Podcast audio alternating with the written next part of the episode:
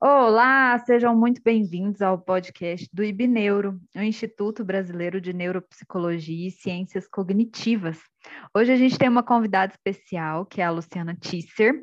A Luciana é professora nossa aqui, é autora de, de livros, é autora de estudos, está sempre presente aqui com a gente. E é uma honra receber a Luciana aqui com a gente, que vai falar sobre transtorno de déficit de atenção e hiperatividade e intervenções cognitivas e comportamentais. Luciana, seja muito bem-vinda, muito obrigada por ter aceitado esse convite. Obrigada, eu que agradeço, acho bem importante a gente falar um pouquinho do tema, né? Até porque teremos a aula final de semana que vem, na especialização sobre TDAH. Uh, então, vou aguardar as suas perguntas e a gente vai batendo um papo. Luciana, fala um pouquinho sobre você, na sua carreira. Assim, a Luciana tem vários livros, vários estudos, né? Eu conheço, mas quem não está ouvindo ainda pode, pode não conhecer. Fala um pouquinho sobre você, Luciana. Tá.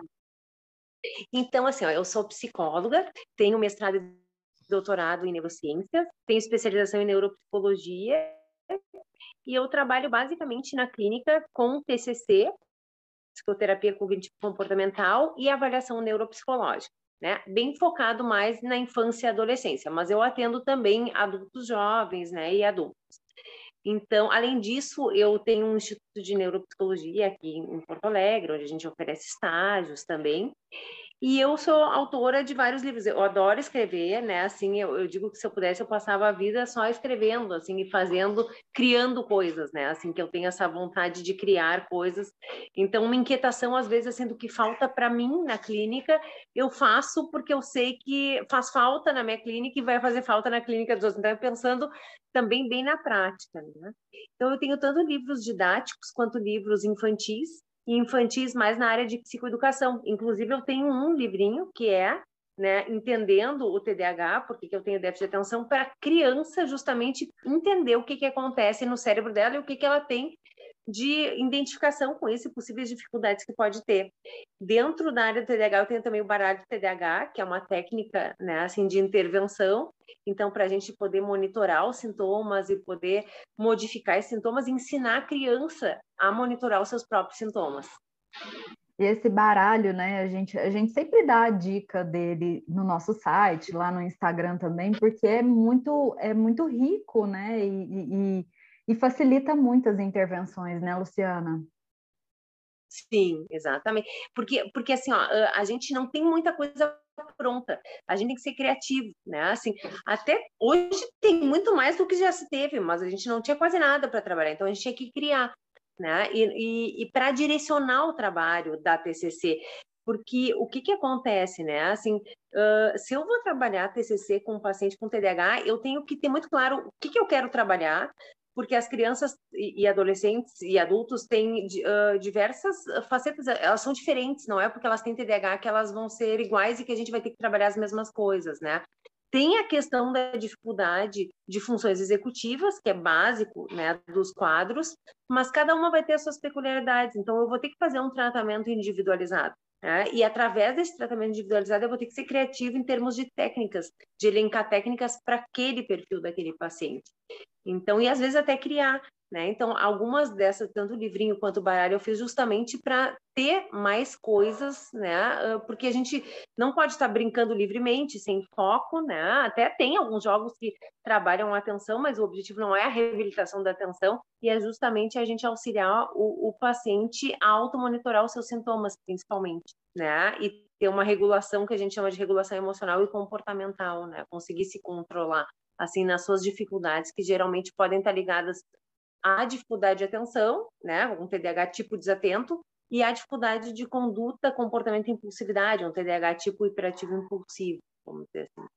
E a gente vai, já vai entrando aí no tema, né? Mas vamos dar uma contextualizada sobre o TDAH, né? O que, que é né, esse transtorno de déficit de atenção e hiperatividade? Tá, então é um transtorno que é caracterizado, né, assim, por a gente pensa assim, ah, é só atenção, né? Não, uh, o carro-chefe, assim, a gente tem dois, dois subtipos, né? Uh, a gente tem três subtipos, na verdade. Tem o, o transtorno de déficit de atenção e hiperatividade tipo desatento, onde prevalece a dificuldade de atenção e, e, e inibição de interferências, né? Por exemplo, quando a gente está numa sala de aula, a gente tem que inibir interferências para poder prestar atenção na professora. Então, uh, basicamente, né, assim, claro, falando assim numa questão a grosso modo, uh, o TDAH tipo desatento uh, é onde o paciente vai ter dificuldade específica em atenção em tarefas que exijam uma atenção. Né? O TDAH tipo hiperativo impulsivo, o quadro está mais relacionado à dificuldade de controle de impulso e uma agitação né, comportamental. E temos o TDAH combinado, que então a gente tem os dois. Tem pacientes que têm tanto dificuldade de atenção quanto dificuldade de controle do impulso e do comportamento. Né? Então a gente diz que é o tipo combinado.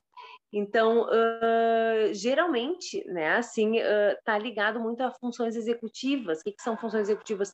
Onde o paciente tem disfunções executivas, tem dificuldade para inibir comportamentos impulsivos, ou dificuldade para inibir interferências de pensamentos ou de barulhos que acontecem no ambiente e ele desfoca a atenção constantemente.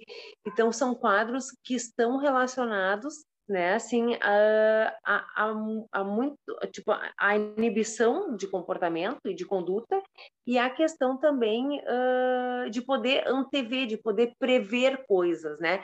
Então, são pessoas que têm dificuldade de planejamento também, muitas vezes, de antever problemas, né? De se prevenir de problemas, de, uh, se eu vou fazer um trabalho, eu tenho que saber que passos eu vou ter que fazer para esse trabalho, como é que eu vou gerenciar meu tempo para esse trabalho. Então, uh, é uma dificuldade que às vezes pode impactar bastante a vida, né? Tanto da criança quanto do adolescente quanto do adulto. Claro que os sintomas são um pouco diferentes da infância e adolescência para o adulto, né? Uh, e tem uma questão assim que é uma peculiaridade interessante Uh, que a gente tem uma remissão de alguns quadros na vida adulta. Então, tem pacientes que eram TDAH na infância e que na adultez se livraram do diagnóstico, vamos dizer assim, né? Como se o cérebro se autorregulasse lá pelas tantas eles se livraram do diagnóstico.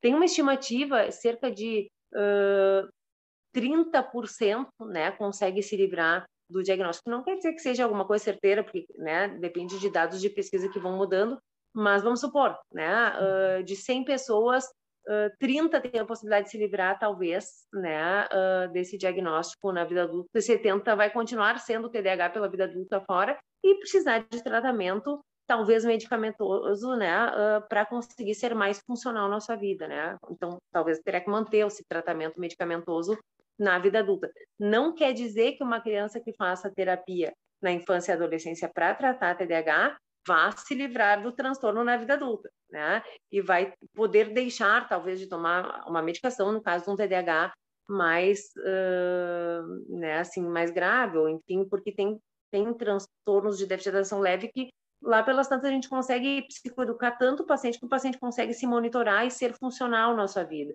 né? Entender o que acontece com ele e ser funcional né? Mas tem, tem alguns casos que tem também comorbidades com outras patologias, ou seja, né, não é só TDAH, então é muito comum esses quadros de TDAH serem comórbidos, acontecerem em conjunto com outras patologias, né? A gente tem que tratar as outras patologias também, não dá para ficar só no meio do caminho tratando TDAH, então a gente precisa identificar o que que tem, né, nos quadros.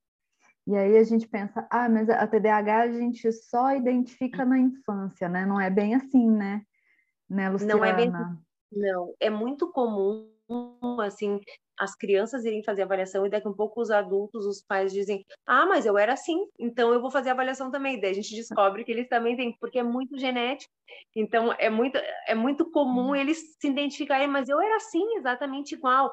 É um transtorno de neurodesenvolvimento, né? Ele tem que ocorrer na infância, ele não aparece do nada na vida adulta, mas ele vai. Uh, uh, tem pessoas que são adultas e que não identificaram na infância, né? Ou porque não se tinha diagnóstico, ou porque não se tinha, na época delas de infância, uh, nem existia TDAH às vezes, né? A gente pega idosos que são TDAH, então que nunca tiveram esse diagnóstico, né?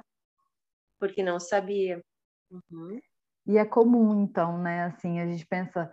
É, a gente eu estava acompanhando aquela série do Fantástico, né, que era do TDAH, falando sobre ele, e a gente fez um post falando sobre os principais sintomas, assim.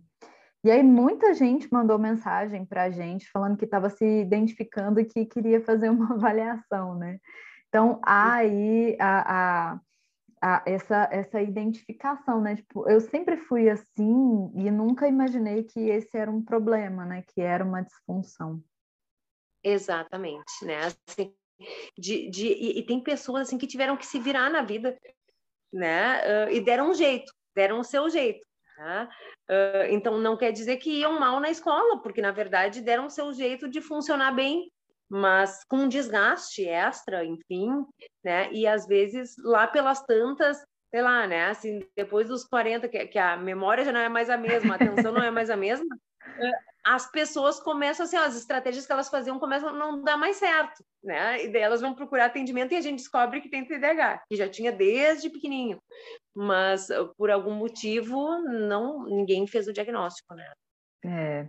E, e o, o, o motivo principal o motivo principal das pessoas de 40 anos que não, não fizeram o diagnóstico é que não tinha esse diagnóstico, né? Assim, quando elas eram crianças, né? E muitas vezes a criança é vista como custosa, né? Ou não presta atenção, ou muitas vezes preguiçosa, e não é isso, né? Exatamente. Então, advém muitas questões e muitas interferências uh, ambientais e emocionais para essas crianças, porque elas são rotuladas, né? Muitas vezes até pelos pais. Uh, bom, a criança, quando ela quer, ela consegue, mas ela é malandra, ela não quer fazer a tarefa de casa. Uh, e, na verdade, a criança não consegue, porque ela não tem atenção para fazer a tarefa de casa. Uh, e até se descobrir, há um desgaste e uma interferência na autoestima e, e na constituição emocional dessa criança, né? Então, também são coisas que estão intrínsecas, né? E a TCC é uma aliada, é a, é a melhor... É, é metodologia, né, uma, uma abordagem que, que funciona para o tratamento do TDAH? É, ela é uma abordagem bem indicada, porque justamente né, a gente vai focar nos comportamentos disfuncionais e na cognição para que a criança consiga se automonitorar, antever problemas e se dar conta do que está disfuncional. Então a gente vai atuar nesses dois âmbitos, né? Assim, na parte então do pensamento, da autorreflexão dela, sobre a situação dela e o controle e no comportamento. Então, ela é realmente o carro-chefe aí do tratamento para o TDAH. E logo que eu comecei, não tinha tratamento psicoterápico para o TDAH, não se encaminhavam as crianças para tratamento. As crianças eram medicadas e ponto. E hoje a gente vê como o tratamento combinado faz efeito. Né? E, e, e, eu não vejo hoje em dia uma criança, né, assim, só, só tomar remédio e não fazer terapia, né, assim, uh, eu vejo que a gente vai deixar de tratar coisas e aparar arestas que a gente vai ficar no meio do caminho. Minha visão, né, assim, uh, bem individual, assim, mas eu vejo que o tratamento combinado, ele é super eficaz. É, para a gente contextualizar a TCC, né, a terapia cognitivo-comportamental, e ela tem essa abordagem, né? Porque ela trabalha muito com metas, com tarefas, né? Com objetivos. E isso facilita? Muito, porque a gente vai uh, a gente vai num crescente, né? Então a gente vai traçar quais as metas do tratamento, vamos supor, onde a gente quer chegar, mas a gente vai traçar o meio do caminho, o início, o meio, o fim, né? Uh, mas a gente quer chegar lá. Então, até ensinando para o paciente com TDAH como é que é chegar lá, porque uma das dificuldades deles é chegar à meta. Né? Eles desistem no meio do caminho, eles tendem a desistir no meio do caminho. Então, isso é, é um próprio desafio, a terapia já é um próprio modo de aprendizagem para eles. Né? Então, realmente, né, é o carro-chefe aí. É, e, e, geralmente as pessoas que desistem né, no meio do caminho, elas não têm noção de que ali tem realmente uma disfunção, né, né Luciana? Exatamente, é, com certeza. E, e deixa, desistem, desistem, daqui a pouco tem várias perdas de vida, né? Uh, em termos de questões educacionais, em termos de relacionamentos, né? Em termos de não levar as coisas adiante, né? Não quer dizer que todo mundo vai ser assim, mas uh, até se darem conta por que, que elas não conseguiam, né? Uh, e daí se abre um leque, assim, um mundo, assim, meu Deus, era isso, né? Que eu tinha e não sabia. É. E aí a gente falando um pouquinho sobre intervenções cognitivas comportamentais, né? O que que, o que que você vai trazer nessa aula do dia 22 de intervenções? O que que as pessoas podem se preparar para assistir tá, aí? Então, então vou levar assim, né, tanto a questão teórica quanto questões mais práticas, né? Assim, de possíveis técnicas se pode trabalhar na prática, né? Uh, e trazer coisas práticas também, né? Assim, então a aula vai ser uma parte teórica e uma parte mais aplicada, assim, uh, até chegar um ponto de poder criar estratégias, né? Então eu provoco a turma para a turma criar alguma técnica nova para que a gente possa trabalhar, né? Assim, então trabalhar em grupos, assim, então bem uma coisa aplicada, né?